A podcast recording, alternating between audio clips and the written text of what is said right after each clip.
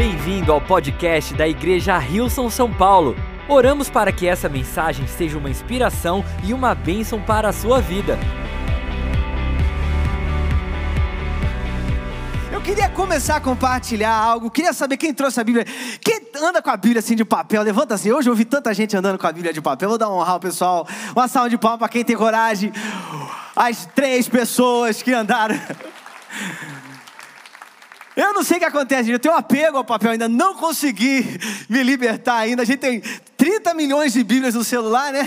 Mas o papel a gente, enfim, mas tá tudo bem. Abre sua Bíblia aí para você que trouxe no papel. Mateus, vai abrir no capítulo 13, vou te dar um tempinho aí para você abrir. Mateus, capítulo 13. E antes da gente ler, eu queria contar, fazer uma pergunta aqui.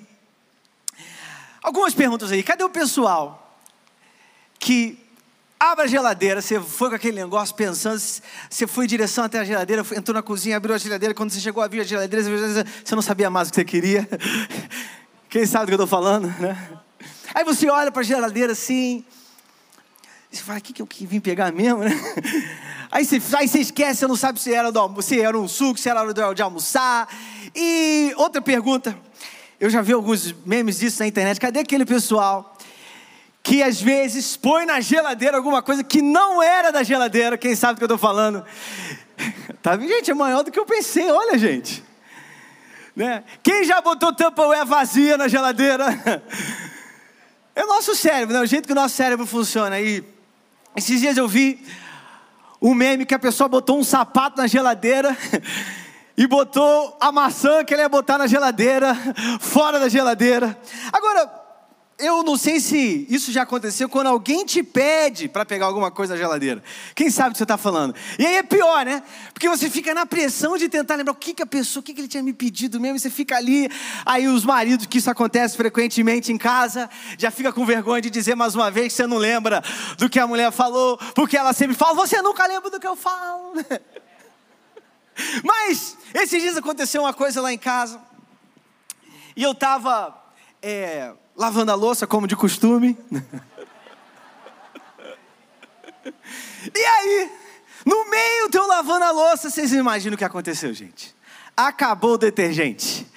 Quem sabe o nível de frustração que você fica em casa quando acaba as coisas? Cadê o pessoal? Pessoal da Quem está escovando o dente, chega no banheiro, né? E aí tem gente, eu não sei o que acontece com as pessoas, mas tem gente que acha que a pasta de gente aperta em cima, né?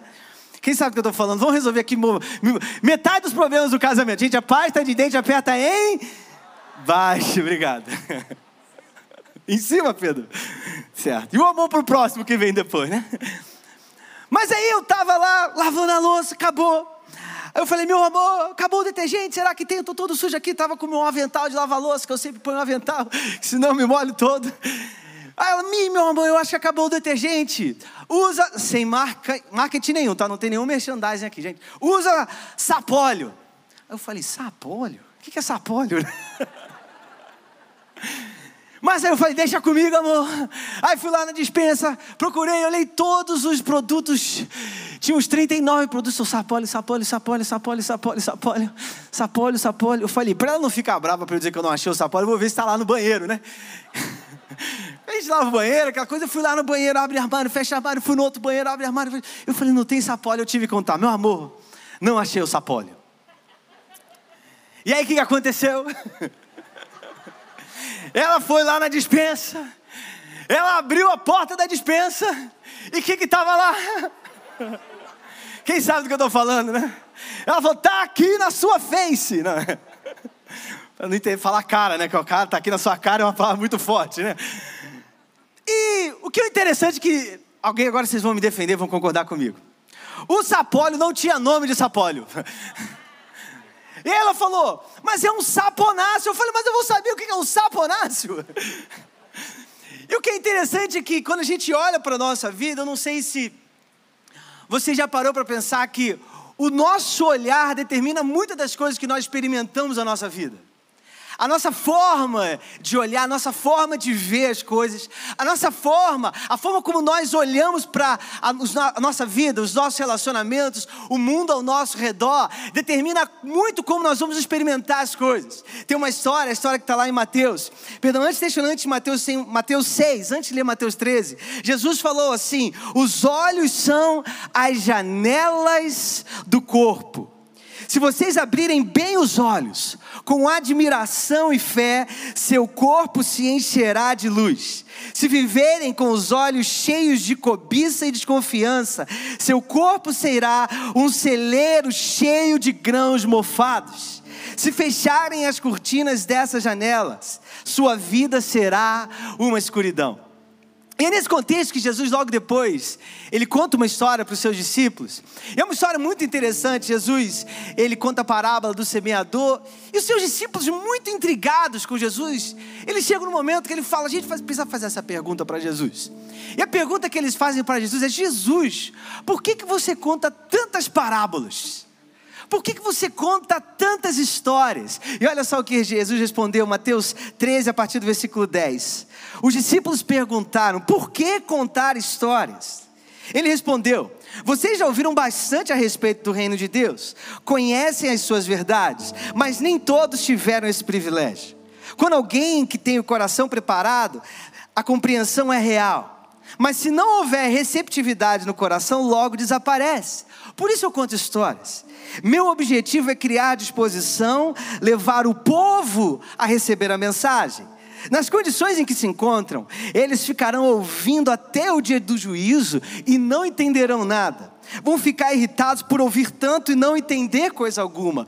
Que não se repita a previsão de Isaías. Seus ouvidos estão abertos, mas não entendem uma palavra. Seus olhos estão abertos, mas não veem nada. Este povo é cabeça dura. Eles tapam os ouvidos com os dedos para não ter de escutar. Eles fecham os olhos para não serem obrigados a ver e assim evitam ficar comigo face a face e me deixar curá-los. Vocês no entanto, têm olhos abençoados por Deus, olhos que veem, e ouvidos abençoados por Deus, ouvidos que ouvem. Muita gente, profetas e crentes humildes, daria qualquer coisa para ver o que vocês estão vendo e ouvir o que vocês estão ouvindo, mas nunca tiveram chance. Queria te convidar a fechar os seus olhos, vamos orar nesse momento. Senhor Jesus. Eu te agradeço pela tua palavra, eu te agradeço porque hoje nós podemos estar juntos como igreja, aqui presencialmente, conectados também com aqueles que estão online. A gente pode se mergulhar na tua palavra, ouvir a tua voz, ouvir aquilo que tu queres fazer conosco, que a gente pede. Espírito Santo, fala com o nosso coração nesse dia, fala no mais profundo do nosso coração, como tu sempre fazes, Pai. É a minha oração e me ajudas a comunicar a tua palavra. Em nome de Jesus e todos juntos dizemos: Amém. Eu estava lendo essa história esses dias e, particularmente, preparando essa mensagem, foi uma mensagem mais de argumentação com o Espírito Santo. Eu falo, Espírito Santo, é esse caminho, eu não quero ir por aqui, ele vai por aqui. E interessante que eu sempre olhei essa palavra e a gente olha essa história, ele falava assim: aqueles que alguns conseguem ver, alguns conseguem ouvir, mas eles não querem ouvir, e eles não querem ver, vocês querem ouvir, vocês querem ver. Eu sempre olhei essa palavra, às vezes, com uma perspectiva onde as pessoas que não ouviam estavam separadas das pessoas que ouviam. As pessoas que não viam se separavam das pessoas que não viam. Quando eu li essa palavra, Jesus foi falando: eu conto história, não para que as pessoas ouçam e não entendam, mas que elas possam começar a ouvir e aprender. Eu conto história, não para que as pessoas que não veem, não vejam, continuem não vendo, mas a gente deve, eu conto histórias para aqueles que não veem, possam ver. Jesus não estava querendo dizer que aquelas pessoas estavam, estavam fora do alcance da mensagem dele. Jesus estava falando para aqueles que viam, dizendo que nós precisamos nos engajar num processo onde aqueles que não veem vão passar a ver.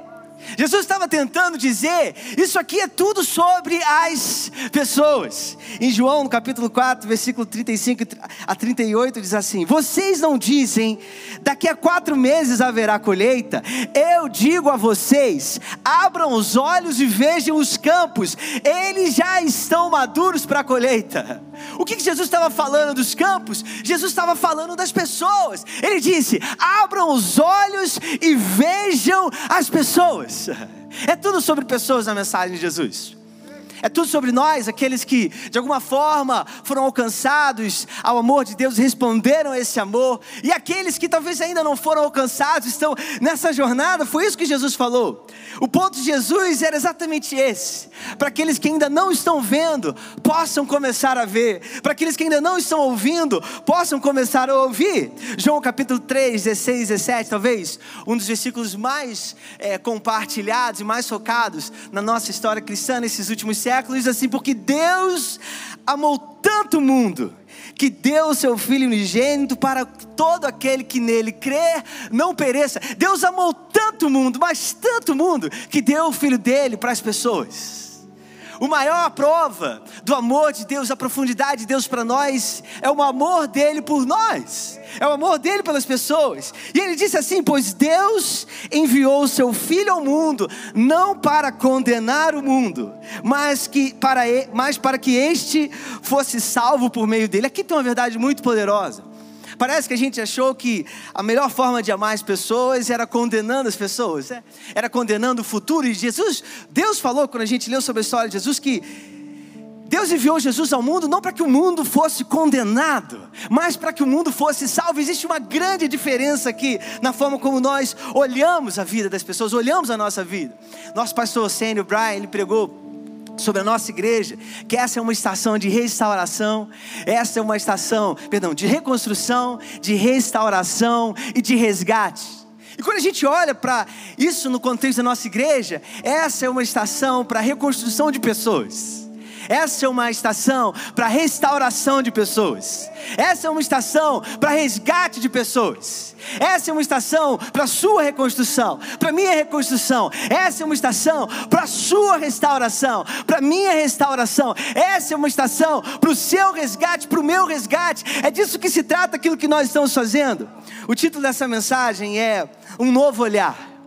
Porque o que Jesus estava tentando mostrar para os seus discípulos nesse texto de Mateus 13 é: olha, o que eu estou fazendo aqui, eu estou tentando olhar essas pessoas e fazer algo de uma forma diferente, para que elas que não estão ouvindo possam ouvir. Jesus falou: a gente precisa olhar para aquilo que nós estamos fazendo e olhar o impacto que isso está sendo na vida das pessoas, olhar como as pessoas estão sendo reconstruídas, restauradas e resgatadas a partir disso. Uma coisa que quando eu estava refletindo sobre isso, sobre essa palavra que o nosso pastor deu para nós no início, alguns meses atrás, eu estava pensando, se a gente quer ser um reconstrutor, a gente tem que ter olhos de um reconstrutor.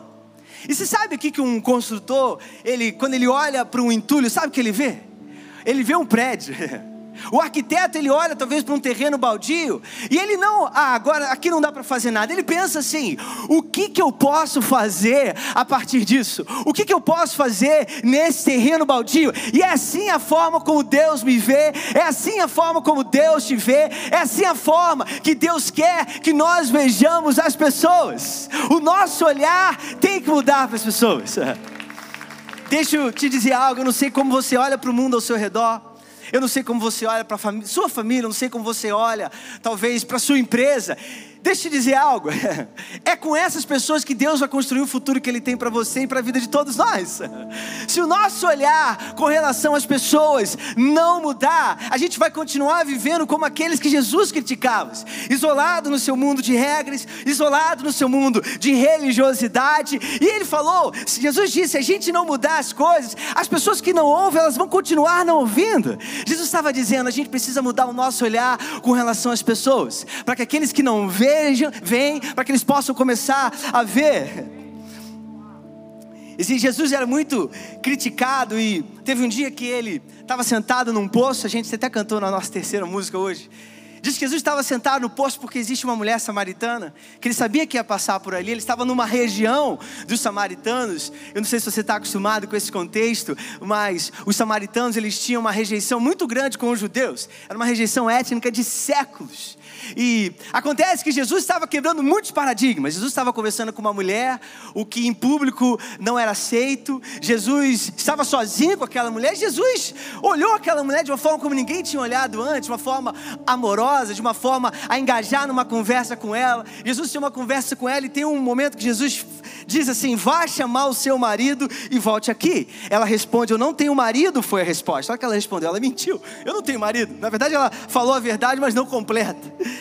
Jesus respondeu: Você disse bem, não tenho marido, porque a verdade é que você já teve cinco maridos e o homem com quem você vive agora não é seu marido, você falou a verdade. Jesus ele trouxe para a conversa um cenário muito sensível para aquela mulher. Como mencionei, as regras daquela época é, não existia o conceito de divórcio como nós temos hoje e a forma, pelo fato daquela mulher ter tido cinco maridos, aquilo trazia muita vergonha para ela. Os estudiosos dizem porque por ela estar num poço no horário do dia muito quente que as pessoas não iam buscar água naquele horário, mostra o quanto ela queria se afastar das pessoas, mas Jesus, Jesus com um olhar diferente, ele engaja numa conversa com ela, e Jesus não se importou com o momento que ela estava, com aquilo que tinha acontecido na vida dela, porque Jesus olhou a vida dela com o olhar de alguém que ia reconstruir algo na vida daquela mulher.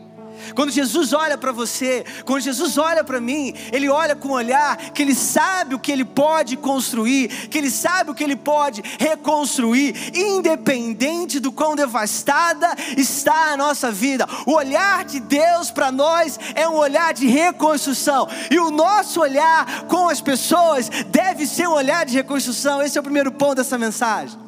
Nós devemos ter um olhar de um construtor sobre a vida das pessoas, como Jesus tem conosco. É interessante que, versículo 1 de Lucas 15 diz assim: Todos os publicanos e pecadores estavam se reunindo para ouvi-lo, ouvia Jesus. Mas os fariseus e os mestres da lei o criticavam. Este homem recebe pecadores e come com eles. Olha só, Jesus era criticado por sentar com pecadores e ter uma refeição que demonstrava naquele contexto uma comunhão com aquelas pessoas. Jesus estava dizendo: a gente precisa mudar o nosso olhar com relação às pessoas ao nosso redor. Eu não sei você, talvez você se sente um pouco desconfortável com as questões morais que nós lidamos nos dias de hoje. Talvez isso te leve a te afastar de certas certas pessoas. Eu queria te dizer que no olhar de Jesus, as nossas diferenças morais, aquilo que nós cremos, para aquilo que as pessoas creem, não podem nos afastar das pessoas. Jesus, ele tinha maturidade suficiente para amar aqueles que eram completamente diferentes dele. E ele acabava sendo criticado por isso. Isso não significa que nós concordamos, que nós pensamos da mesma forma, mas o nosso amor, ele tem de ser maior do que as nossas diferenças. Olha só o que diz em Mateus 7, versículos 1 a 2: Não bombardeiem de críticas as pessoas quando elas cometem um erro, a menos que queiram receber o mesmo tratamento. O espírito crítico é como um bumerangue. É fácil ter uma mancha no ver, perdão, uma mancha no rosto do próximo, esquecer-se do feio riso de escárnio no próprio rosto. Vocês têm o cinismo de dizer: Deixe-me limpar o seu rosto, quando o rosto de vocês está distorcido pelo desprezo. Isso também é teatro, é fazer o jogo do sou mais santo que você, ao invés de simplesmente viver a vida. Tire o cinismo do rosto e então você poderá oferecer uma toalha ao seu próximo, para que ele também limpe o rosto. Uau!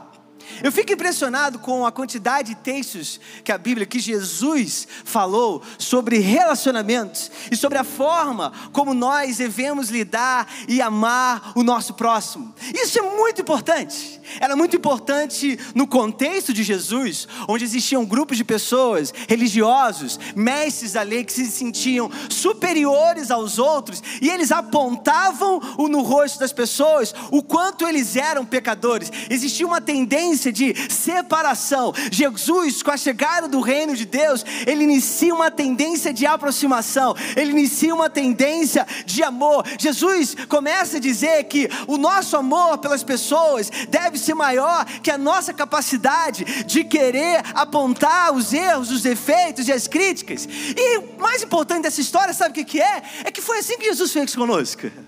Jesus está tentando mostrar para os discípulos dele, da mesma forma como eu fiz com vocês, agora vocês vão e façam com os outros. Segunda ponto dessa mensagem aqui, Jesus ele tinha um olhar restaurador sobre a vida das pessoas, e nós precisamos de um olhar restaurador sobre a vida das pessoas. Em Lucas 23, 33 a 34, mostra quando Jesus estava na cruz e ele olha para aqueles que estavam crucificando a ele, ele diz assim: quando Jesus chegou, quando chegaram, perdão, ao lugar chamado A Caveira, ali crucificaram Jesus e junto com ele os dois criminosos, um à sua direita e o outro à sua esquerda. Então Jesus disse: Pai, perdoa essa gente, eles não sabem o que eles estão fazendo.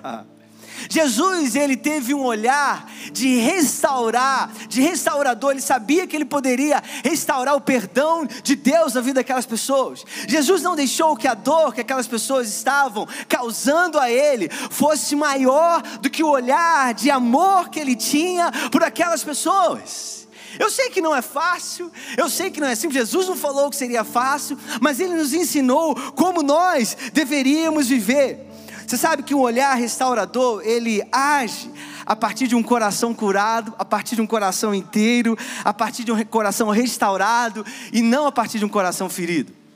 Se a gente lidar com as pessoas a partir do nosso coração ferido, daquilo que elas fazem por nós, nós nunca vamos conseguir demonstrar o amor de Deus. Quando Jesus, ele olha para nós e ele abre, ele nos mostra, abre um caminho para nós, ele não nos olha a partir dos nossos pecados, como a gente vê. A Bíblia fala que ele nos amou mesmo quando nós ainda estávamos distantes. E a pergunta é: será que a gente consegue olhar para as pessoas além das feridas que elas nos causam? Será que a gente consegue ter um olhar de amor, um olhar de compaixão que vai além daquilo que as pessoas fazem conosco. João 13, 34 diz assim: Um novo mandamento eu dou a vocês: amem-se uns aos outros como eu os amei, vocês devem amar-se uns aos outros. Jesus, ele estava dizendo: a forma como vocês devem amar as pessoas não é como a, a forma que você sente que você deve amar as pessoas. Jesus falou: a forma como nós devemos amar as pessoas é a forma como ele nos amou.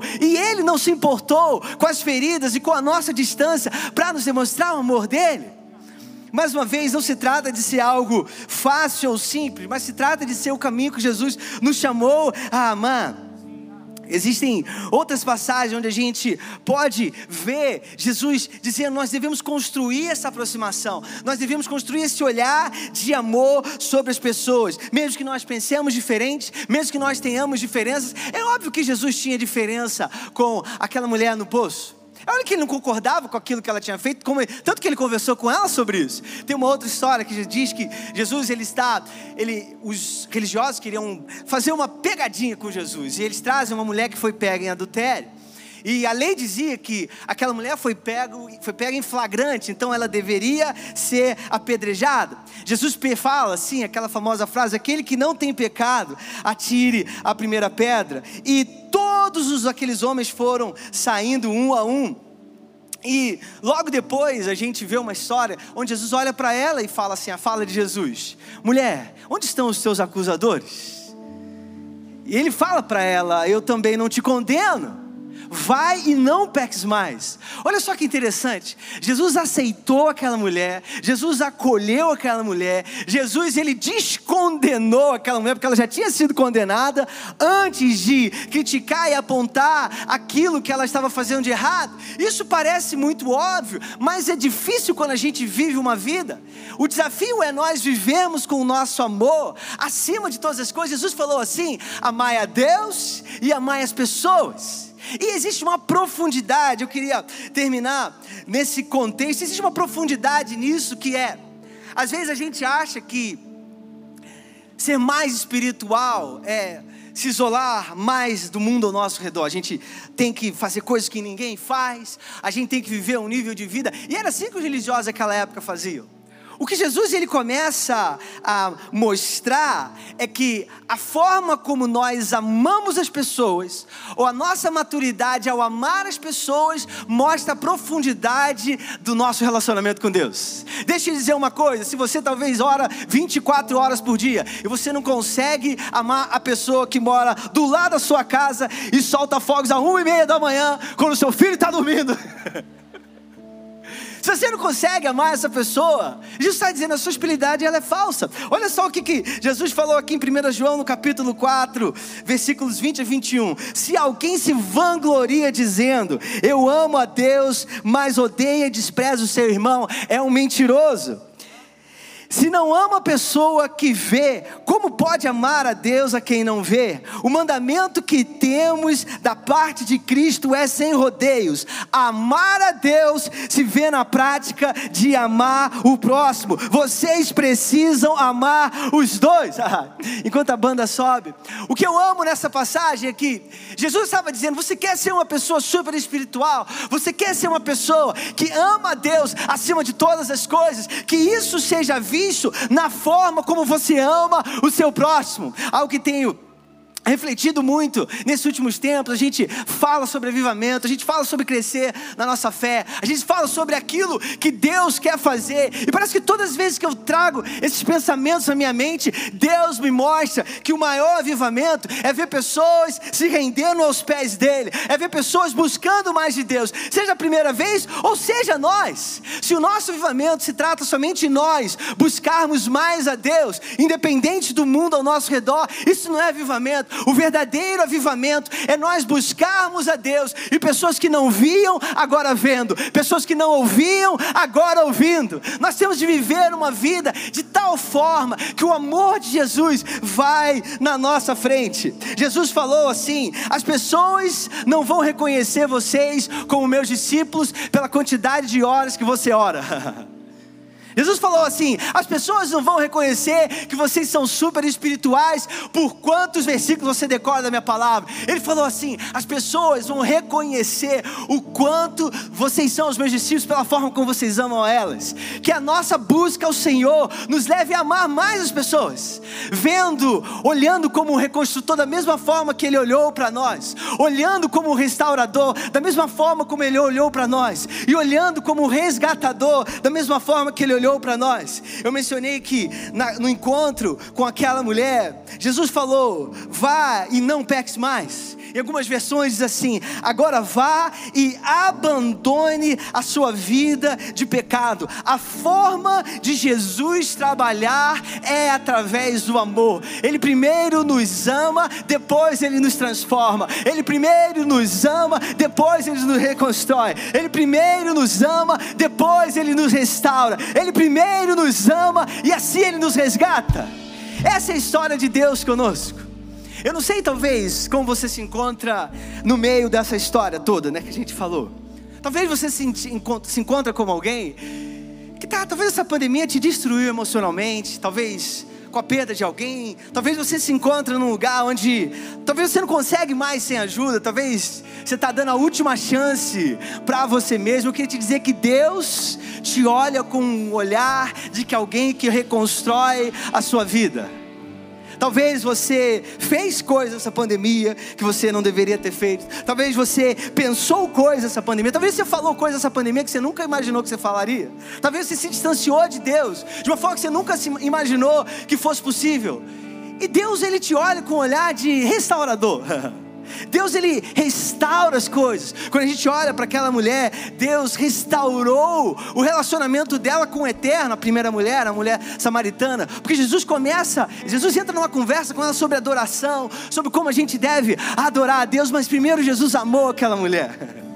Quando a gente olha aquela mulher que estava sendo condenada à morte, Jesus não se importava com, ele se importava com o que ela tinha feito, mas ele não achava que aquilo era definitivo na vida dela. Jesus sabia o que ele poderia fazer na vida dela e Jesus sabe aquilo que ele pode fazer na sua vida. Jesus ele veio para res, nos resgatar e resgatar as pessoas ao nosso redor. Eu queria te convidar a ficar de pé aí.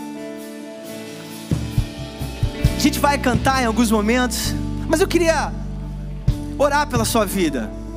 Talvez você se sente nessa estação como um pródigo, alguém que talvez se afastou de Deus por algumas razões simples, por talvez coisas pequenas, talvez pela forma como você olha para a pessoa ao seu redor, talvez pela forma como você olha a sociedade, talvez você se desanimou. Eu queria te dizer que Deus quer reconstruir a forma como a gente olha para as pessoas ao nosso redor. É aqui que Deus começa. Ele começa restaurando, ele começa nos resgatando, para que a gente possa entender que esse é o caminho de Jesus. O caminho de Jesus é, como mencionei, reconstruir, é restaurar, é resgatar. Deus enviou Jesus ao mundo não para que o mundo fosse condenado, mas para que o mundo fosse salvo. A gente precisa mudar a narrativa do nosso olhar, da nossa história e a forma como nós olhamos as pessoas. As pessoas não vão ser transformadas por quantos santos nós somos. A Bíblia fala que existe mais festa no céu quando um pecador se arrepende do que quando 99 justos não precisam de arrependimento. Isso é muito profundo. O coração de Deus está para as pessoas que estão quebradas, está para as pessoas que estão abatidas. O coração de Deus está para os pródigos, para aqueles que estão distantes, para aqueles que se sentem desconectados, para aqueles que se sentem perseguidos. Esse é o coração de Deus por nós e esse é o nosso coração como igreja pelas pessoas. Se o céu se regozija quando uma pessoa volta para casa, essa é a nossa mensagem, para que os pródigos voltem, para que os perdidos sejam encontrados, para aqueles que não sejam amados se sintam amados pelo poder de Jesus. Obrigado por ouvir o podcast da Igreja Rilson São Paulo. Esperamos que você tenha sido desafiado e inspirado. Se gostaria de visitar nossas reuniões aos domingos, você pode encontrar mais informações no site wilson.com/são paulo.